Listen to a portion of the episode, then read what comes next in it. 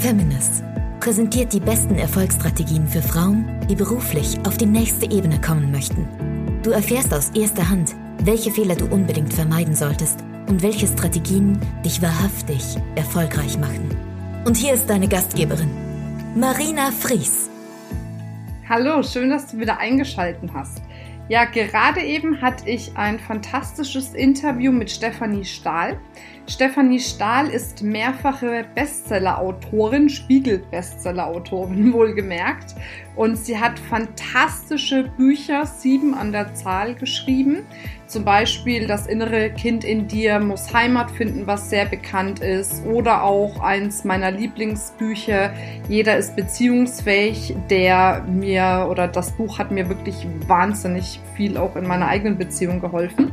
Und sie hat heute darüber erzählt, auf der einen Seite, wie sie es geschafft hat, ja, diese Bestsellerbücher auch zu schreiben. Sie hat über ihre Lebensgeschichte erzählt. Sie hat darüber erzählt, auch wie sie es immer wieder hinkriegt, trotz dessen, dass sie faul ist, dass sie dennoch erfolgreich ist. Das fand ich ganz gut.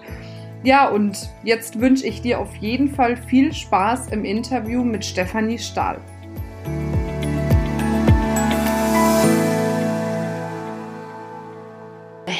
Herzlich willkommen zum Interview heute mit der wundervollen Stefanie Stahl. Stefanie Stahl, da hatte ich das Vergnügen, mal auf einer ihrer amüsanten und aufschlussreichen Buchlesungen gewesen zu sein. Und schon ist sie hier im Podcast, was mich sehr freut. Ich begrüße dich, liebe Stefanie. Hallo. Vielen herzlichen Dank für die Einladung. Ich nenne dich jetzt auch Steffi, entschuldige. Ja, danke schön. Sehr schön. Schön, dass du da bist. Du hast ja ein spannendes und bewegtes Leben auch. Ähm, ich habe schon angekündigt, äh, auch in der Einleitung, dass du mittlerweile schon zwei Bestsellerbücher geschrieben hast, die ich übrigens beide gelesen habe und für sehr gut befunden habe, was mir in meinen Beziehungen auch sehr gut geholfen hat. Von daher freue ich mich, wenn du auch darüber ein bisschen berichtest. Gerne. Diejenigen, das sind bestimmt wenige, aber die für dich vielleicht noch nicht kennen, erzähl doch mal, was man noch unbedingt über dich wissen muss. Also, wie du sagst, mein Name ist Stefanie Stahl. Ähm, privat werde ich zwar lieber Steffi genannt. Ich bin gelernt äh, Diplompsychologin sozusagen und arbeite seit sehr vielen Jahren als Psychotherapeutin und habe auch lange fürs Familiengericht gearbeitet als psychologische Gutachterin. Mhm. Und als ich 39 war, habe ich mit dem Bücherschreiben angefangen und mein erstes Buch, das hieß So bin ich eben. Da ging es um Persönlichkeitstypen. Da habe ich auch einen Persönlichkeitstest entwickelt, den ihr übrigens gerne mal auf meiner Homepage auch kostenlos machen könnt. Mhm. Ähm, und das habe ich damals noch mit einer Co-Autorin geschrieben und das wurde ein wirklich guter Erfolg und das hat mich dann befeuert, weiter Bücher zu schreiben. Inzwischen sind es sieben, die ich geschrieben wow. habe. Und das Buch Das Kind in dir muss Heimat finden steht jetzt seit zwei Jahren auf der Bestsellerliste ganz weit oben auf Platz eins. War auch letztes Jahr Jahresbestseller. Und mein neues Buch, Jeder ist beziehungsfähig, äh, steht auch seit Erscheinen im Oktober durchgehend auf der Spiegel-Bestsellerliste. Cool. Also hast du da auf jeden Fall sehr viel erreicht, sehr viel, was sich andere auch wünschen würden. Was meinst du, was ist der Grund, dass genau diese Bücher das auch geschafft haben, auf die Bestsellerliste zu kommen und sich so lang zu halten? Liegt es am Thema? Liegt es an dir? Liegt es an dem, wie du es geschrieben hast? Ist es eine Mischung? ja, ich denke, das ist eine Mischung von mehreren Faktoren. Ähm, meine ersten Bücher, die waren einfach beim kleineren Verlag, bei Ellert Richter und das sind auch alles Longseller oder buchhandelsmäßig auch Bestseller. Und der Kailash Verlag ist einfach jetzt auch nochmal ein größerer Verlag. Die haben natürlich auch mehr Muskeln im Vertrieb. Und ich denke aber auch, dass die Themen ganz viele Menschen ansprechen. Also das Kind in dir muss Heimat finden, hat ja eigentlich eine Leserschaft von fast 100 Prozent, weil das Thema irgendwie jeden was angeht. Und was ich da ja gemacht habe, ist eine Problemlösestruktur, die ich entwickelt habe. Das heißt, jeder kann im Grunde genommen sein eigenes Problem da reintun in diese Struktur und es damit lösen. Weil viele psychologische Ratgeber, die haben ja bestimmte Themen, was weiß ich, Ängste oder Depressionen oder wie komme ich äh, über Liebeskummer hinweg und so weiter und so fort. Mhm. Und das Buch ähm, erklärt dir grundsätzlich, wie du gut Probleme lösen kannst und so kann jeder da mit seinem eigenen Problem arbeiten. Und das funktioniert offenbar wunderbar, sonst wäre dieses Buch nicht so erfolgreich, denke ich mal. Ja, wird ja dann wahrscheinlich einfach auch viel empfohlen, ne? Weil ich glaube, sonst viel. das ist natürlich Sehr viel. Ja, ja. Das nächste Buch, was jetzt auf der Bestsellerliste steht, dass jeder ist beziehungsfähig, da habe ich das nochmal sehr konzentriert auf Beziehungen halt zugearbeitet, also auf Beziehungsprobleme jeder Art, aber auch wieder so, dass man im Grunde ähm, seine Beziehungsprobleme mal grundsätzlich lösen kann, so dumm das klingt. Aber mhm. es hängt damit zusammen, dass eigentlich alles im letzten auf sehr einfache Prinzipien im Leben herunterzuführen ist. Und diese Prinzipien sind zwar einerseits bekannt, aber auf der anderen Seite doch den wenigsten bewusst, was für eine weitreichende Wirkung sie haben. Hm, du schreibst da ja auch über ähm, die Bindungstypen und die Autonomietypen, gell? Also ja, genau. Also bei jeder ist beziehungsfähig geht es eben um diese beiden Pole von Bindung und Autonomie. Und zwischen diesen beiden Polen spielt sich unser ganzes Leben ab. Also für die Bindung müssen wir uns halt anpassen, kooperieren. Wir müssen irgendwie gefallen. Wir müssen auch mal nachgeben können. Und für die Autonomie müssen wir halt selbstständig sein können, eigenen Willen haben, uns mal durchsetzen können, diskutieren können und auch trennen können. Und zwischen diesen beiden Polen spielen sich eigentlich alle unsere Beziehungen ab und damit auch alle unsere Beziehungsprobleme. Und das erläutere ich dann auch ganz genau, warum das so ist. Und ähm, damit vereinfacht sich vieles, was im Grunde genommen scheinbar so komplex erscheint. Und mit dieser Klarheit, die man dann bekommt, kann man natürlich auch viel klarer sehen, was ist mein Problem und wie kann ich es lösen. Ja, ich war ja auf deiner Buchlesung mit meiner gesamten Familie gefühlt. Also ich glaube, nur meine Mutter hat gefehlt. Alle, alle Frauen meiner Familie waren da. Und ähm, du hast dann zum Schluss noch zwei, drei Fragen zugelassen. Die sind ja dann alle auf dich eingestürmt mit ihren Fragen. Da bin ich gar nicht mehr dazugekommen. Und ich habe nur noch gedacht, okay, irgendwann wird sich die Gelegenheit ergeben, dass ich sie das fragen kann. So, gedacht. Und schon habe ich dich hier. Deswegen eine Frage von mir kann man davon ausgehen oder ist es nicht so, dass äh, wenn man als Frau zum Beispiel selbstständig tätig ist, als Unternehmerin oder selbstständige Frau, dass man dann eher dazu neigt, ein Autonomietyp zu sein oder ist das völlig unabhängig voneinander? Ähm, gut, jetzt sind die Zuhörer natürlich nicht eingeführt in das Konzept. Insofern muss ich jetzt die Frage mal versuchen so zu formulieren, dass sie verstehen, was du meinst. Ähm, äh, Menschen, deren innerer Balance mehr zugunsten der Autonomie aus dem Gleichgewicht ist, das sind ja die, die versuchen, es möglichst alleine klarzukommen, die auch nicht zu viel Nähe zulassen, sondern äh, ja, auch nicht so gerne wirklich vertrauen, sondern versuchen irgendwie so ähm, ja es allein zu schaffen. Die halten oft einen gewissen Sicherheitsabstand ein. Die sind also wir reden wenn die Balance aus dem Gleichgewicht ist, die sind eher ein bisschen zu autonom, die können also nicht so gut vertrauen. Und Menschen, deren innere Balance eher zugunsten der Bindung aus dem Gleichgewicht sind, die sind eher zu angepasst, zu lieb, zu brav, sie wollen es jedem recht machen, ähm, streben oft auch nach Perfektion und so weiter und so fort. Deine Frage war jetzt, kann es sein, dass die Frauen, die Unternehmertypen sind, immer die sind, die besonders so eher so sehr autonom sind und da vielleicht innerlich ein bisschen aus der Balance. Habe ich das richtig verstanden? Ja, nicht immer, aber ob sie dazu neigen, würde mich interessieren. Weil ich so viele autonome Frauen kenne und ich kenne ja fast nur Selbstständige und Unternehmerinnen. Und vielleicht ist es nur mein Blickwinkel. Äh, ne? Und manchmal versucht man sich da ja einfach auch mal zu hinterfragen. Ne? Ähm, also es kann durchaus sein, dass ich, ich denke, das gilt für alle Selbstständigen, auch für Männer Ne, wenn man sich selbstständig macht und sein will, dann hat man ja schon hohes Motiv per se, möglichst unabhängig zu sein und möglichst autonom zu sein, also Männer wie Frauen.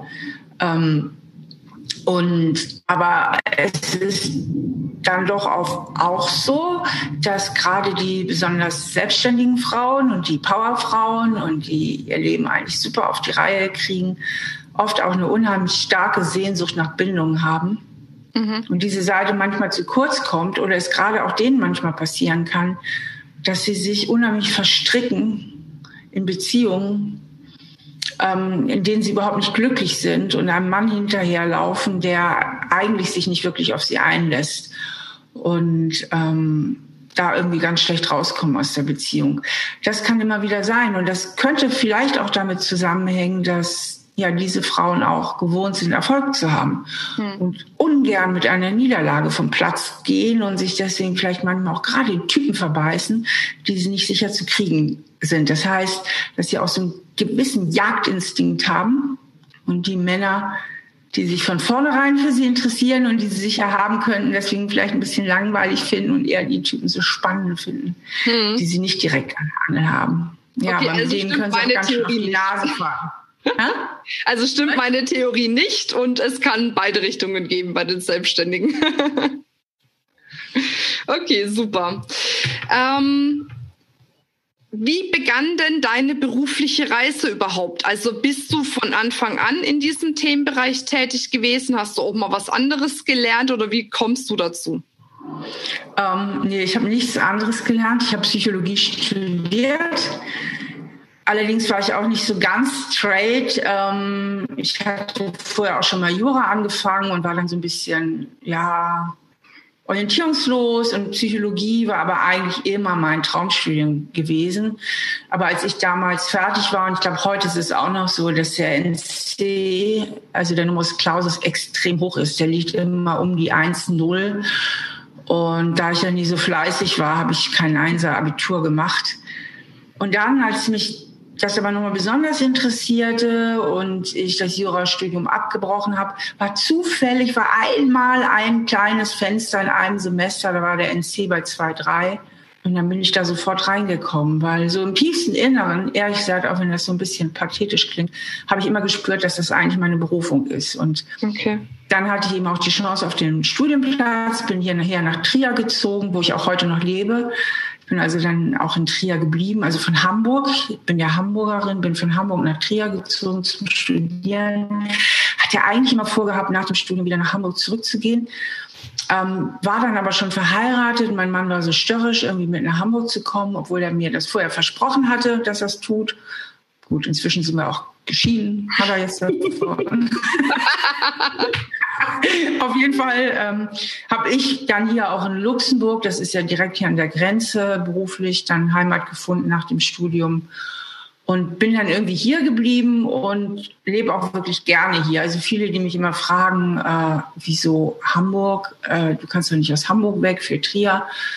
Ähm, denen sei geantwortet, dass hier die Umgebung halt alle eine der allerschönsten von Deutschland ist. Ja, wir haben ja die Mosel und so weiter. Das ist sowas so romantisch und zauberhaft. Und ich bin halt auch gern draußen in der Natur und deswegen lebe ich hier eigentlich wirklich gerne und bin aber auch regelmäßig in Hamburg. Auf jeden Fall nach dem Studium habe ich mich dann selbstständig gemacht, recht bald als Psychologin, habe auch 23 Jahre Gutachten fürs Familiengericht gemacht. Und wie gesagt, mit 39 habe ich dann angefangen mit dem Bücherschreiben. War das auch der Moment, wo du dann deine Praxis eröffnet hast? Also du hast ja jetzt eine Praxis und hast da auch noch mehrere Psychologen mit dabei, weil du ja schon gar keine mehr annimmst, keine neuen Patienten mehr, nur ja. noch den. Die ne? Praxis habe ich früher eröffnet, die habe ich schon mit Ach. Ende 20 gemacht. Ach. Mhm. Hatte aber nebenbei immer noch eine freiberufliche Tätigkeit in Luxemburg. Also du musst dir mal vorstellen, ich bin jetzt 54 und ich war nicht einen Tag meines ganzen Lebens fest angestellt. Mhm. Ein Tag, nicht ein Tag, noch nicht mal als Nebenjob. Ist verrückt, ne? Dabei nach dem Studium hätte ich ganz gerne Festanstellung gehabt, aber die Stellen waren rar gesät. In Luxemburg hätte ich eine haben können, aber der Job hat, den Job fand ich nicht so toll, den man mir angeboten hat. Und dann war ich immer auch als Freiberuflerin in Luxemburg und habe mich dadurch hier aber sehr gut die Selbstständigkeit so nebenbei aufziehen können, weil ich konnte als Freiberuflerin auch äh, nach und nach meine Arbeitsstunden kürzer machen und so meine Praxis hier immer größer. Und irgendwann war halt dieser Zeitpunkt gekommen, da muss ich sagen, ich muss das Freiberufliche, was mir ja auch eine finanzielle Sicherheit gegeben hat in Luxemburg, ganz loslassen. Mhm. Sonst blockiere ich hier mein Wachstum. Und deine Zuhörerinnen sind ja ganz viel Businessfrauen. Ja. Äh, du hattest ja auch schon im Vorgespräch gefragt, was sind so Sachen, die dir wichtig sind, denen mitzugeben. Ich denke, ganz, ganz wichtig ist, im richtigen Zeitpunkt immer die Sicherheit auch irgendwann loslässt und sich fürs Wachstum entscheidet. Wer immer nur an der Sicherheit klebt, also dann wäre ich jetzt in Luxemburg hängen geblieben oder wäre vielleicht in der Festanstellung gegangen. Ja, und dann wäre ich einfach nicht da, wo ich jetzt heute wäre. Also das gilt jetzt für meinen Fall. Aber ähm, ich denke generell, Sicherheit ist wichtig. Man sollte auch nicht unbesonnen sein oder einfach dumm drauf losstürmen. Also Sicherheit ist schon wichtig, aber auch da muss man eine gute Balance finden zwischen Sicherheit und Selbstbestimmung und dann eben auch sagen, ähm, hier traue ich mich auf was. Ja. Und das geht immer nur, wenn man auch ein Stück Sicherheit wieder loslässt. Und das hat meinen Weg eigentlich bestimmt. Ich denke, ich hatte immer eine sehr gute Einschätzung zwischen Sicherheit also ich habe mich nicht selbst überschätzt, aber ich habe mich auch nicht unterschätzt und dann auch wieder rechtzeitig mich Sachen getraut. Auch die Gutachten habe ich Anfang 2014 aufgegeben. Ich habe die sowieso nie so wirklich gerne gemacht, aber es war ein sicheres finanzielles Standbein. Aber dachte ich, wenn du jetzt weiter Gutachten machst, dann blockierst du wieder deine Autorenkarriere. Und da habe ich dann auch wieder Sicherheit aufgegeben zugunsten der Autorengeschichten und sowas immer. Ich habe immer so ein Stück, irgendwann an irgendeinem Punkt wieder ein Stück Sicherheit aufgegeben um das andere, was wachsen will und sich weiterentwickeln will, ähm, um dem dann Vorrang zu geben. Und damit bin ich immer gut gefahren. Ja, was auch wirklich, wirklich guter Ratschlag ist, ne? Weil wenn man jetzt beide Hände, mit beiden Händen was festhält, kann man auch nichts Neues greifen. Ne? Also muss man erst mal irgendwas loslassen, um dann auch was Neues zu bekommen. Und oft ist es ja so, ich weiß nicht, ob es dir auch so geht. Also ich habe wirklich die Erfahrung gemacht, wenn ich alte Zöpfe abgeschnitten habe und mich wirklich dann auf was Neues konzentriert habe, mit vollem Fokus, dann wurde das auch zum Erfolg. Wenn ich das nur so halb nebenher gemacht habe, dann ist es immer nur so ein bisschen vor sich hingetümpelt quasi, ne? Ja, das ist auch so. Ähm, und ich habe gestern Abend habe ich mich noch mit einer Freundin getroffen, die auch sehr erfolgreich ist, im sozialen Bereich berufstätig, ähm, Leiterin von mehreren Therapieeinrichtungen und so weiter und so fort. Und wir haben uns darüber unterhalten, dass wir beide Frauen kennen, die eigentlich sehr, sehr gut finanziell versorgt sind durch ihre Männer.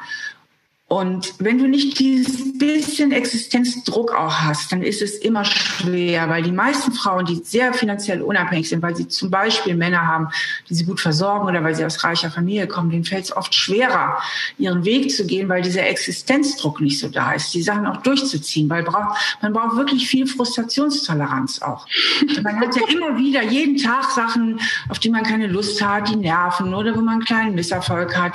Und ähm, wenn man dann zu viel Geld hat im Hintergrund, da kann man jederzeit das Handtuch werfen. Mhm. Das A und O ist, äh, Frustration auszuhalten und seinen Weg einfach auch stur weiterzugehen. Und das ist wirklich leichter, ähm, wenn man eben auch darauf angewiesen ist, Geld zu verdienen. Weil sonst kann man jederzeit sagen, weißt du was, habe ich doch gar nicht nötig, kannst mich mal und dann wirst du das Handtuch. Und am Ende des Tages bist du dann aber auch nicht glücklicher. Ja, das stimmt definitiv. Aber du hast ja auch vorhin gesagt, bei dir gab es eigentlich in deinem Leben auch nie wirklich so ein so ein Wendepunkt, wo du gesagt hast, jetzt hat sich für mich alles verändert, jetzt gehe ich irgendwie einen anderen oder einen neuen Weg, sondern du hast eigentlich immer intuitiv gesagt, jetzt gebe ich Sicherheit auf, gehe einen neuen Weg, mache neue Dinge. Ähm, ohne neu, äh, gar nicht mehr so neu, sondern die Alten brauchen mehr Raum. Also jetzt zum Beispiel, ich höre mit den Gutachten auf, damit ich noch mehr Zeit habe, Bücher zu schreiben. Oder ich höre in Luxemburg mit der ähm, äh, mit der Freiberuflichkeit auf, die mir ja doch viel Sicherheit gegeben hat, um meine Praxis wiederum weiter nach vorne zu bringen. Also es waren immer Sachen, die parallel in Entwicklung waren und dann habe ich immer einer Entwicklung dann wer den Vorrang gegeben und der anderen dafür äh, Sicherheit aufgegeben. Und ich, wenn du mich fragst, ja, diese großen Wendepunkte gab es nicht in meinem Leben. Ähm, ich bin ein Steinbock. Ich habe halt stur Stein auf Stein, was man denen ja so nach äh, sagt, ne, kraxel ich so den Berg hoch, ja. Und ähm, so ist es auch gewesen. Also ich hatte auch nie den mega Durchbruch oder so. Gut, jetzt mit dem Heimatkind, das ist natürlich schon ein super Bestseller. Aber so grausam hat sich jetzt mein Leben auch nicht verändert. Ja, das ist ja nicht wie beim Popstar oder so. Da hätte ich jetzt zig Galen und wäre nur noch auf roten Teppichen unterwegs. Ja, aber das ist jetzt die Buchbranche ja nicht. Ja, also so viel passiert dann ja auch wieder nicht, dass man sagt, oh, jetzt habe ich es ja echt mal geschafft oder so. Und so habe ich eigentlich immer Stein auf Stein gelegt und ähm, Jo, das war halt so meine Art. Ja. Das dann auch ergeben, ja. Also es ist auch eine deiner Erfolgsstrategien, so dieses kontinuierliche immer weitergehen. Also, was wirklich, und das klingt jetzt auch wieder sowas von unsexy, was tatsächlich wichtig ist für einen Erfolg, und es ist auch nichts Neues, ist Disziplin. Ja. Dir nützt das größte Talent nicht, wenn du dich nicht disziplinieren kannst. Und ich schreibe meine Bücher, zum Beispiel, wenn ich am Buchprojekt bin, dann schreibe ich halt stur jeden Vormittag an diesem Buch. Ich warte nicht darauf, dass mich die Muse küsst, das tut sie so nie, sondern auch das Buchschreiben ist für mich eine zähe Angelegenheit. ähm, mit viel auch inneren Kämpfen. Ich schreibe noch gar nicht mal so gern, wenn ich ehrlich bin. Ich finde das eher anstrengend. Ich rede eigentlich lieber, als dass ich schreibe, weil ich ja eher extrovertiert bin. Wir Extros, wir reden halt gern. Schreiben müssen wir uns viel mehr zu disziplinieren.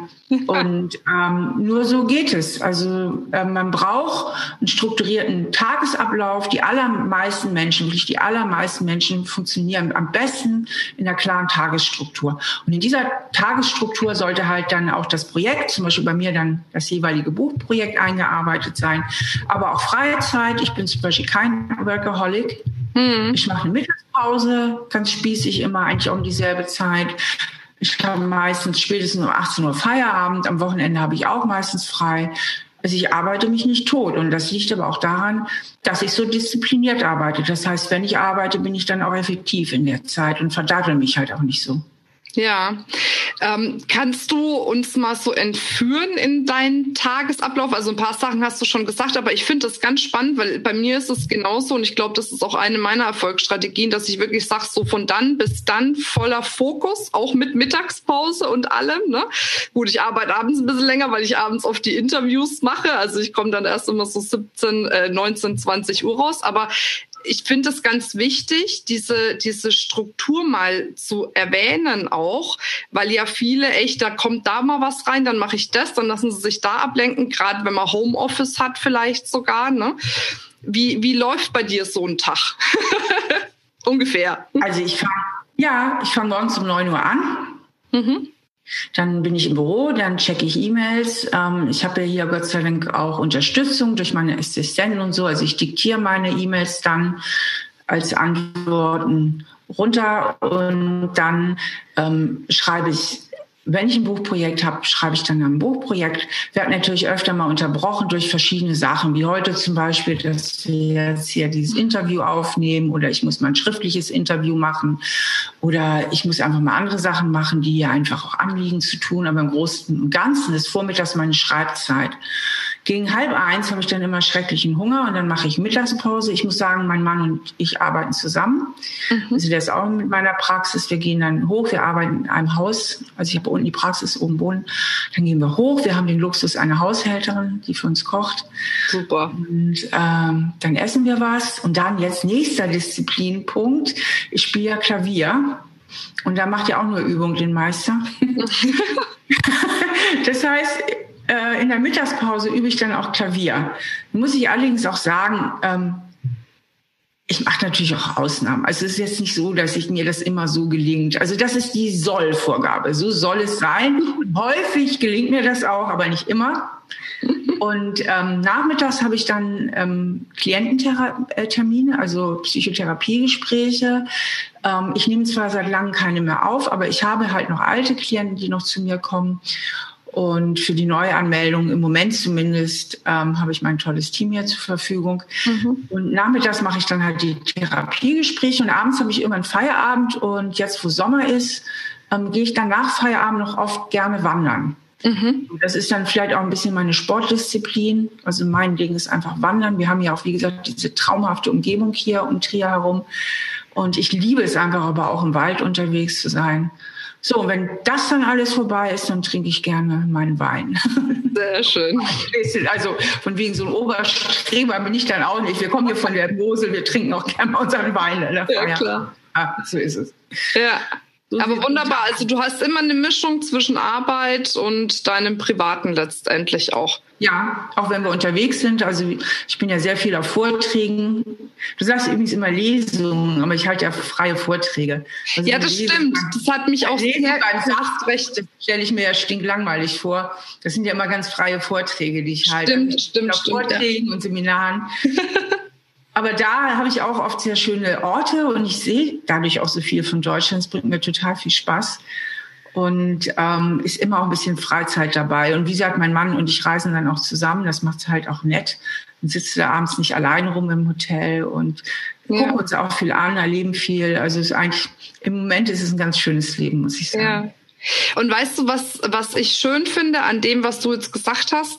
Ähm, es, es gibt ja draußen ganz viele Stimmen, die eben sagen, der frühe Vogel fängt den Wurm und was weiß ich nicht noch was. Wenn du wirklich erfolgreich sein willst, dann stehst du am besten morgens um fünf auf, bist am. Würde ich ja schon kotzen, ey. Das ist ja gar nicht. Ja, aber das. Ich stehe um halb acht auf. Ja, also ich, ich sage es ja auch immer wieder zu meinen Frauen, sage ich, finde deinen eigenen Rhythmus. Wenn ich so früh aufstehen würde, dann wäre ich spätestens um ein Uhr total kaputt und könnte nicht mehr arbeiten. Ne? Deswegen, also da auch auf sich und seine, seine innere Stimme zu hören und trotz alledem zu wissen, auch wenn ich später das Arbeiten anfange, bei mir, ich fange auch erst um neun Uhr das Arbeiten an. Ich habe gar keine Lust vorher. Ich mache noch mein Yoga und alles drum und dran, so dass, dass ich was für mich tue. Und dann geht's los. Aber viele meinen, sie müssen arbeiten wie so ein Ackergaul, damit sie erfolgreich werden. Und ich finde es so schön, dass du auch mal erzählst, wie du das machst. Und du hast ja definitiv auch sehr viele Erfolge vorzuweisen. Also du kriegst das alles sehr gut hin und bist dennoch achtsam mit dir selbst. Ne? Und das ist einfach wunderbar. Ach, es ist mehr als achtsam. Ich bin ausgesprochen freizeitorientiert. Weil im Grunde meines Herzens, das kann ich ruhig offen zugeben, bin ich eigentlich eher eine faule Sau. Ich arbeite gar nicht gern. Also gucke ich mal so, dass ich so arbeite, dass möglichst viel Freizeit noch dabei herauskommt. Und das gelingt mir eigentlich ganz gut. Ja. Also die Disziplin kürzt die Sache ab. Das muss ich wirklich sagen. Ich verdaddel mich dann auch nicht so. Na, ähm, ich, ich kann ganz gut wichtig von unwichtig unterscheiden. Ich habe meine Erledigungslisten, die werden abgearbeitet und dadurch habe ich dann auch wieder so viel Freizeit. Ne? Viele, die immer am Arbeiten sind, die verzetteln sich so. Das sehe ich oft so von außen. Entweder laden sich viel zu viel auf oder sie verzetteln sich zu viel in irgendwelchen Nebengleisen. Mhm. Oder können auch schlecht delegieren. Ich kann auch super gut delegieren. Ich kann wirklich gut delegieren an meine Leute. Ich brauche gar nicht so viel Kontrolle. Ich weiß, ich kann denen vertrauen und dann sage ich, kümmere dich mal drum, mach mal. Und ähm, das ist natürlich auch eine wichtige Fähigkeit, wenn man diese viel zitierte Work-Life-Balance irgendwie haben möchte. Ja, definitiv. Wie geht denn deine berufliche Reise jetzt weiter? Was hast du denn so vor? Du schreibst am neuen Buch, habe ich rausgelesen, äh, rausgehört, ja. rausgelesen. ja, ich schreibe im Moment äh, mit meiner sehr guten langjährigen Freundin Julia Tomuschat, ähm, die auch äh, Psychologin ist. Wir haben zusammen schon studiert. Ein Buch, das hat den Titel äh, Nestwärme, die Flügel verleiht mit dem Untertitel Wie wir erziehen, ohne zu erziehen. Oh, das heißt, ähm, das ist ein Beziehungsratgeber, also ein Beziehungsratgeber für Eltern, für ihre Kinder. Also kein Erziehungsratgeber, es geht uns mehr um die Eltern-Kind-Beziehung. Und da geht es darum, auch wieder ganz viel um Bindung und Autonomie und wie man selbst als Eltern, wie es einem gelingt, möglichst wenig von den eigenen dunklen Flecken, die hat jeder, oder von den eigenen Themen, die vielleicht problematisch sind, zu sehr auf das Kind drauf zu stülpen und drauf zu projizieren. Mm, wann kommt es raus? Buches. Ähm, Im Dezember. Oh, super, sehr gut. ich bin ja auch gerade äh, mit meinem Verlobten bald Mann in der Nachwuchsplanung, dann kommt es ja noch rechtzeitig. ja, sehr gut. Ja, es ist ein wichtiges Thema, weil das sind ja einfach auch die Grundsteine, die gelegt werden für die nächste Generation. Und ich glaube schon, dass viel sich auch verändert hat. Ne? Also was auch das Thema schon betrifft, wie wir groß werden. Ich bin bei einer alleinerziehenden Mutter groß geworden. 50 Prozent der Mädchen und Jungen haben ja ein ähnliches Schicksal. Ne? Und da geht ja schon viel auch los mit Konflikten dann in der Partnerschaft und in Beruf und allem drum und dran. Von daher, wenn man da einen guten Grundstein schon von Anfang an legen kann, ist ja echt gut. Ne? Ja, und ähm, wir dachten halt, dieses Thema fehlt eigentlich noch ein bisschen, weil es gibt sehr viele Erziehungsratgeber und da gibt es auch richtig gute und ähm, die erklären aber so im Großen und Ganzen, wie schaffe ich das, dass mein Kind irgendwas macht oder irgendwas auch nicht macht, ja. Ähm, und das ist jetzt nicht so unser Ansatz, wie schaffe ich das, mein Kind irgendwo zu, zu bringen, was zu tun oder auch nicht zu tun, sondern unser Ansatz ist, guck mal bei dir selbst und was wo musst du vielleicht aufpassen oder was könnten deine Stärken wirklich als Elternteil sein und wo musst du vielleicht auch ein bisschen aufpassen, dass du deine eigenen Themen, äh, wo es, weil es eben auch um dieses Bindung und Autonomie sehr viel geht, ähm, da gut mit deinen Kindern umgehst. Und ja. es wird ziemlich spannend, weil es auch mal wirklich was anderes ist. Super. Sehr schön. Gibt es sonst noch irgendwas, was los ist, außer das Buch? ja, wir haben jetzt ein, ähm, also erstmal ähm, habe ich jetzt ein Team gegründet aufgrund der vielen Ansagen, die ich ähm, immer für Therapie habe, wenn man aus Skype-Beratung und Telefonberatung, weil wir sitzen ja so ein bisschen am Rande von Deutschland hier in Trier. Ähm, deswegen eben auch Skype-Beratung oder Telefonberatung. Und das, das ist schön, also da jetzt so ein richtig gutes Team zu haben. Und ich habe auch einen Online-Kurs gedreht, wo ich halt wirklich mit den Zuhörerinnen und Zuhörern ähm, meine Konzepte, die ich in diesem Heimatkindbuch habe, halt vom Schattenkind und vom Sonnenkind erarbeite. Das heißt, ich stehe bei denen quasi im Wohnzimmer und sage ihnen, pass mal auf, wir machen jetzt die, die Übung, dass du nochmal dein Problem genau erkennst, was ist eigentlich wirklich. Und dann machen wir die und die Übung, um aus der Nummer rauszukommen. Und ähm, ja. ja. Da hast du, glaube ich, uns noch einen 10% Rabattcode mitgebracht. Ja, genau. Ich habe so, ähm, genau, für die Zuhörerinnen jetzt bei dir ähm, 10% Rabatt, wenn sie möchten, für den Kurs. Ja, ja verlinken wir auf jeden Fall, dass Sie dann zum Kurs finden. Ähm, wo finden wir dich am besten? Also mehr online oder offline oder was ist der beste? Ich finde man sehr gut beides und auf meiner Homepage steht auch immer, wo ich als nächstes bin. Da sind ja meine Vorträge gepostet. Als nächstes werde ich jetzt in Hamburg sein. Ähm, am Mist, müsste man gucken auf der Homepage. Ich habe das Datum jetzt im Kopf, aber Anfang Juni halte ich einen Vortrag in Hamburg. Dann bin ich hier nochmal auf dem Eifel Literaturfestival im August zu sehen und im September in Berlin. Die Sommerzeit ist ja immer die bisschen vortragsschwache Zeit. So richtig Schlag auf Schlag geht es dann wieder im Herbst los. Und ähm, ja, und ich gebe ja auch Seminare, also auch Live-Seminare. Mhm. Wer interessiert ist, mal zu mir in ein Seminar zu kommen, ähm, möge bitte auch auf meiner Homepage gucken. Das nächste Seminar ist jetzt in Mainz in der Nähe von Juli und im das erste Augustwochenende habe ich noch ein Seminar in Berlin. Es sind immer zwei Tagesseminare mhm. und die mhm. sind immer richtig schön. Ach schön, sehr schön. Sehr gut. Ähm, dann danke ich dir sehr für das Interview. Du hast auf jeden Fall gute Tipps gegeben, wie zum Beispiel auch mal die Sicherheit aufzugeben, um äh, einfach anderen Dingen, die man vielleicht schon angeschoben hat, eine größere Chance zu geben, zu wachsen. Dann die Frustrationstoleranz fand ich richtig gut, dass das als Unternehmerin oder Selbstständige eben sehr wichtig ist und dass es da vielleicht auch auch ganz gut ist, wenn man gewissen Existenzdruck auch verspürt, um dann eben auch mal raus aus seiner Komfortzone sozusagen zu gehen und äh, nicht, wenn es zu frustrierend wird, gleich aufzugeben. Dann ging es um Disziplin, was sich bei dir auch zusätzlich auswirkt in einer klaren Tagesstruktur. ich bin wieder viel Freizeit. ja, und viel Freizeit, genau. Wie du dich genannt hast, äh, wiederhole ich nicht. Aber dadurch, dass du gerne mal weniger arbeitest, hast du auch gelernt zu delegieren, was dir dabei hilft, genug Freizeit zu haben. Habe ich das richtig zusammengefasst? Wunderbar, sehr gut auf den Punkt gebracht. Und hier ist ihr Herzblatt. Ne? Sehr schön. Wir sehen dich auch übrigens. Ich plaudere aus dem Nähkästchen, weil der Termin ist noch gar nicht offiziell bekannt. Also alle, die jetzt zuschauen, zuhören, erfahren aus allererster Hand jetzt den nächsten Feminist-Kongresstermin nächstes Jahr, nämlich am 1.6. in Bad Nauheim bei Frankfurt. Und da wirst du uns auch mit deinem Vortrag beehren. Da freue ich mich sehr drauf.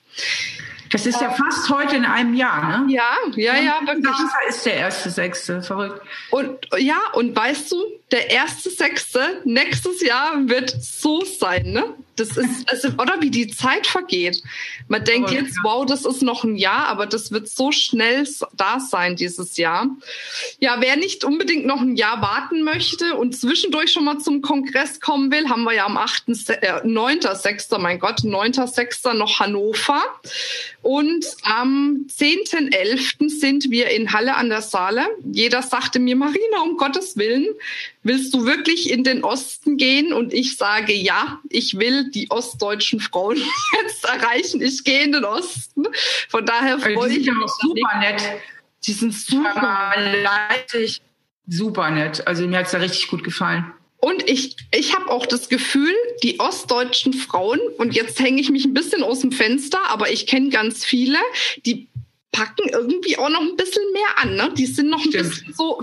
Ne? Die haben auch so eine Bodenständigkeit, die mir gut gefällt. Ja, genau. Also von daher freue ich mich total darauf, äh, da auch mal den, den Osten zu rocken, sozusagen, mit dem Kongress. Ähm, ja, und wir sehen und hören uns dann aller spätestens noch mal kurz vorm 1.6. und sehen am 1.6. auf jeden Fall. Super ich wünsche dir eine super erfolgreiche Zeit bis dahin. Dankeschön. Verabschiede mich. Du bleibst am besten noch ganz kurz drinnen. Ja. Und äh, allen, die jetzt zugeschaut haben und zugehört haben, noch einen wundervollen Tag mit ganz viel Erfolg. Alles Liebe. Ciao, ciao. Tschüss. Tschüss.